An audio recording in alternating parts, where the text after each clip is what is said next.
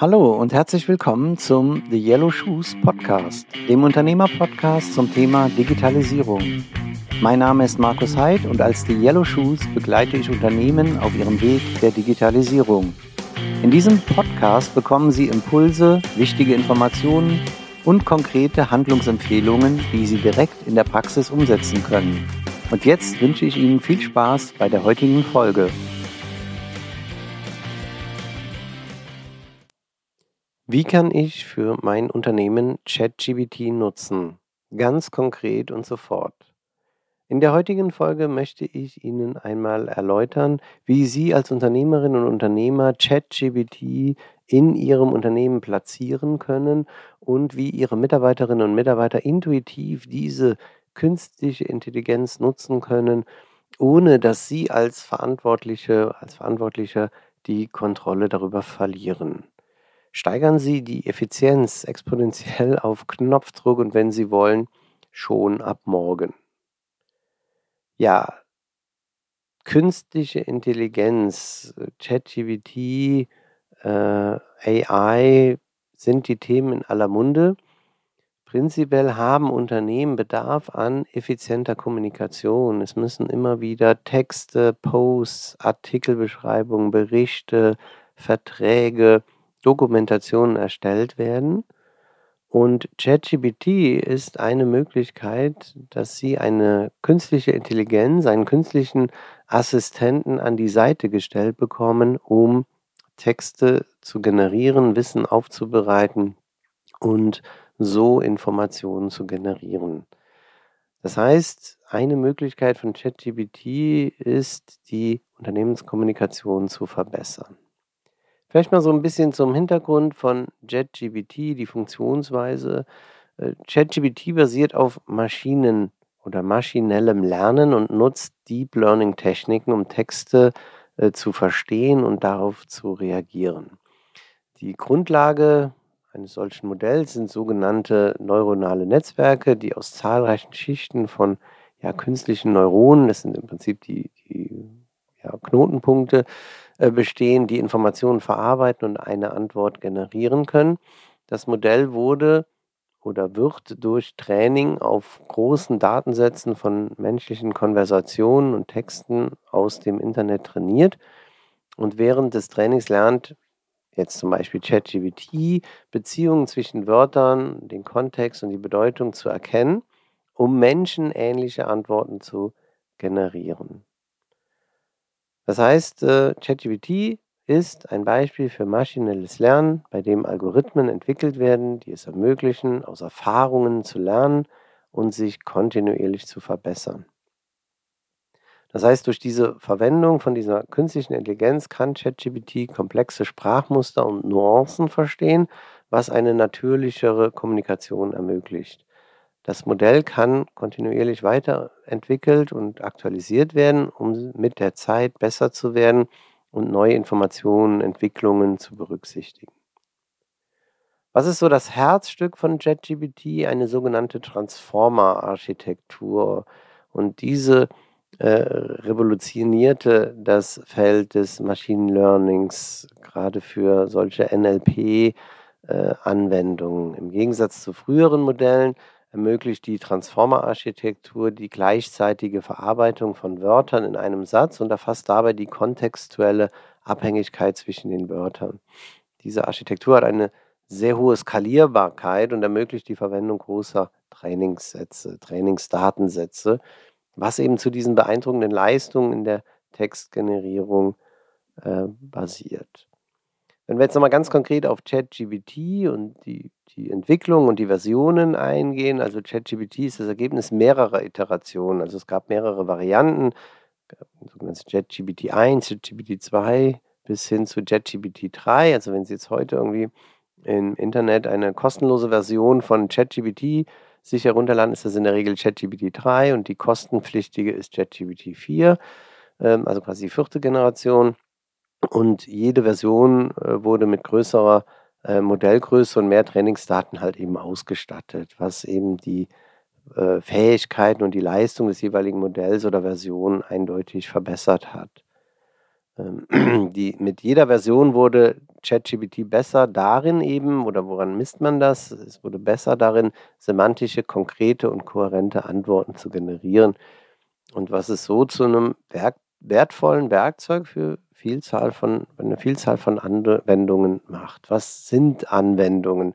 Also Anwendungsbereich oder Beispiele wäre im Bereich Kundenservice. Das heißt, die Antwort auf bestimmte Fragen, die der Kunde stellt, äh, im Supportbereich beispielsweise. Sie könnten ChatGPT im E-Commerce und in der Verkaufsunterstützung eben äh, ähm, einsetzen. Äh, in der internen Kommunikation und Wissensaustausch, also auch da, wenn Fragen gestellt werden, wenn Wissen aufbereitet werden muss, bis hin zur Content-Erstellung im Marketing, also eine Post erstellen, einen Flyer erstellen, ein, ein, ein White Paper erstellen, äh, aber auch in der Prozessautomatisierung und Datenanalyse könnte man ChatGPT verwenden. Und dabei gibt es eben äh, Vorteile. Also es ist effizient und schnell. Es ist rund um die Uhr verfügbar, gerade wenn wir an, an Kundensupport denken. Sie äh, haben eine automatisierte Beantwortung häufig gestellter Fragen, da wo Sie als, als wirklichen ähm, Service-Mitarbeiter, Mitarbeiterin nerven würde, gäbe es jetzt eben diesen künstlichen Bot, sage ich einmal, der 24-7 zur Verfügung ist und der quasi so eine Art auch Kundeninteraktion macht und vielleicht Empfehlungen ausspricht und somit eben Kosten erspart und äh, die Produktivität äh, maßgeblich erhöht. Es gibt allerdings auch Herausforderungen. Also der Datenschutz, Sicherheitsbedenken mit jeglichen Informationen, mit denen ich ChatGPT füttere, diese stehen ChatGPT dann am Ende auch zur Verfügung.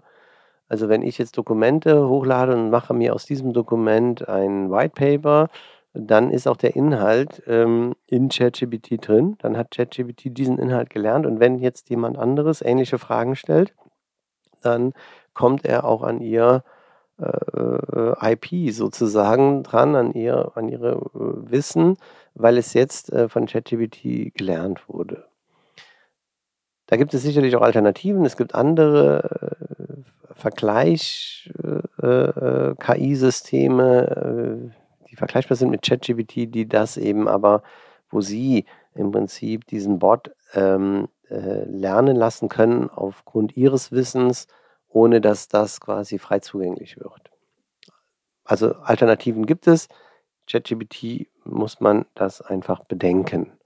Äh, es gibt natürlich potenzielle ethische Aspekte bei der Verwendung von KI generell ähm, Notwendigkeit der Überwachung und menschlichen Aufsicht. Also äh, ChatGPT versucht ja nur auf Grundlage von anderen äh, äh, Informationen neue zu generieren. Also das heißt, dort muss man schon aufpassen, ob es zu Fehlkommunikation und falschen Informationen kommt. Also es bedarf immer einer Validierung und äh, bedeutet einer klaren Kommunikation über die Verwendung von ChatGPT im Unternehmen.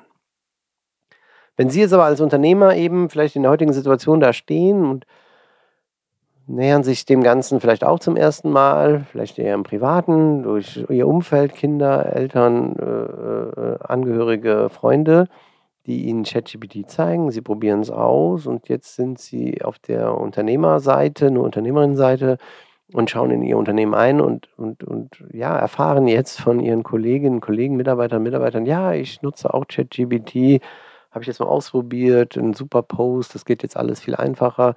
Dann werden Sie wahrscheinlich Bedenken haben, wo bleibt meine Kontrolle, was machen die jetzt alles mit ChatGPT. Es fallen auch Lizenzkosten an vielleicht, dass jeder Mitarbeiter, jede Mitarbeiterin eine eigene ChatGPT-Lizenz ähm, ähm, hat, stellen die die richtigen Fragen. Und da ist eine Möglichkeit, äh, äh eine Kontrolle wieder zu gewinnen, indem Sie sagen wir mal, eine sogenannte D2AI oder ja, künstliche Intelligenz-Plattform im Prinzip in Ihrem Unternehmen einführen. Die Kunst bei ChatGPT ist es, die richtigen Fragen zu stellen, also die richtigen sogenannte Prompts zu erstellen. Also schreibe mir einen LinkedIn-Post zum Thema ähm, Sensorik unter der Verwendung von LabVIEW in Du-Form mit Emojis in zwei Minuten Länge und gehe auf folgende Punkte ein. Und dann drücke ich ja auf Return oder erstelle den, den Post oder den, das Ergebnis und dann spuckt, sieht man ja, wie ChatGPT quasi diesen Text schreibt. Diesen muss ich natürlich validieren. Aber wir sehen, äh, wenn ich die Prompts kontrolliere und ähnlich halte, kommt auch das Ergebnis sehr ähnlich heraus. Ähm, somit habe ich jetzt die Möglichkeit, wenn ich den Menschen meines Unternehmens bestimmte Prompts vorgebe, äh, wenn wir einen LinkedIn-Post erstellen, haben wir immer folgende Formulierung. Äh, stelle diesen in Du-Form, in Sie-Form, mit wenig Emojis, mit viel Emojien, leicht humorvoll, sehr ernst, wissenschaftlich korrekt, in einer Länge von 1000 Zeichen äh, oder 500 Zeichen zum Thema XYZ dann sehen diese LinkedIn-Posts immer ähnlich aus. Wenn ich einen Flyer habe, erstelle mir diesen Flyer über das Produkt, ähnlich folgendes Flyers, äh, stellen Sie einen zur Verfügung, ähm, und zwar für folgendes Produkt mit folgender Nummer, mit folgenden Eigenschaften, zu folgendem Preis, mit folgendem Bild, äh, wie auch immer, und dann erstellt eben ChatGPT Ihnen diesen Produktflyer.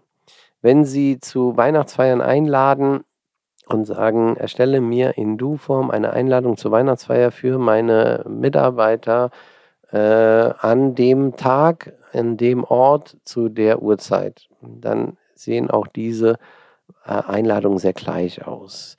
Äh, das heißt, Sie hätten jetzt als Unternehmer eine Möglichkeit, wenn Sie sich eine sogenannte D2AI-Plattform anschaffen, besteht auf der einen Seite die Möglichkeit, dass Sie nur eine äh, äh, ChatGPT-Schnittstelle brauchen. Sogenannte API wird dann quasi die, die Engine, also das eigentliche ChatGPT, das Gehirn angeschlossen. Auf der anderen Seite sieht es aus wie eine, wie eine Homepage, in der ich mich einlogge, ein Tool, ein, eine Web-Applikation, sage ich mal, wo sich Ihre Mitarbeiter einloggen können, wo Sie verschiedene Prompts zur Verfügung stellen, die Prompts der, äh, des Vertriebs, des Marketings, der Content-Erstellung, des Vertragswesens, der Kundenkommunikation und so weiter, Mitarbeiterkommunikation. Und unter diesen Kategorien finden sich verschiedene Prompts zu bestimmten Themen, wo dann Mitarbeiter, Mitarbeiterinnen nur noch äh, die sich ändernden ähm, äh, ähm, Informationen eintragen müssen und erstellt automatisch dann diese, dieser Bot oder diese Plattform dann den Text, den ich dann in ein äh, Dokument einfügen kann. Sie als Unternehmer haben somit die Kontrolle, wer benutzt alles äh, ChatGPT, was wurden für Posts erstellt über ChatGPT. Sie geben diese validierten Prompts vor. Also wenn wir diese Prompts so nehmen, dann kommt auch das raus, was wir CD-konform in der Kundenansprache mit unseren Werten, unserem Verständnis gerne vermittelt haben wollen. Sie könnten in so einer Plattform auch dem Mitarbeiter, der Mitarbeiterin die freie äh, äh Prompt-Erstellung sperren oder ausblenden, sodass man dieses Tool jetzt nur nutzt, um äh, effiziente äh, Kommunikation zu betreiben, nach extern oder nach intern. Diese Kommunikation ist ähm, gemäß ihrem Corporate Design, ihrer Sprache, ihren Werten des Unternehmens. Sie ist fehlerfrei und sie ist im Handumdrehen in jede mögliche, jede mögliche Sprache übersetzt. Ja, so viel mal ein kleiner Ausblick über ChatGPT, Fluch und Siegen. Äh, ich denke, wir sollten ChatGPT eben äh, uns dem Ganzen stellen. Wie viele neue Innovationen kann ich äh, ähm, positiv und negativ nutzen. Es gibt Dinge, wo man aufpassen muss. Es hat Vorteile. Man sollte sich dem Ganzen stellen. Und ich denke, gerade als kleines mittelständiges Unternehmen haben Sie hier jetzt einen Assistenten zur Seite, der sowohl im Vertrieb, im Marketing, im Dokumentationswesen, äh, vielleicht sogar in der Programmierung, erstelle mir ein Python-Programm zum XY oder erstelle mir eine PowerPoint äh, mit dem Visual Basic Code, das ich dann in PowerPoint einlesen kann. Sie haben dadurch viele Möglichkeiten. Allerdings müssen Sie sich dem Thema nähern und vielleicht über so eine Plattform so ein paar Flanken auf dem Weg der ChatGPT-Nutzung in Ihrem Unternehmen äh, ja, einbauen.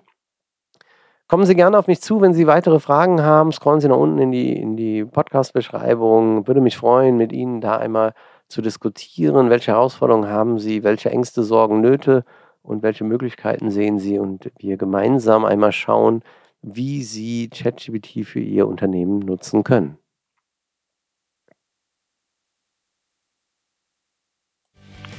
Vielen Dank fürs Zuhören und Ihre Zeit.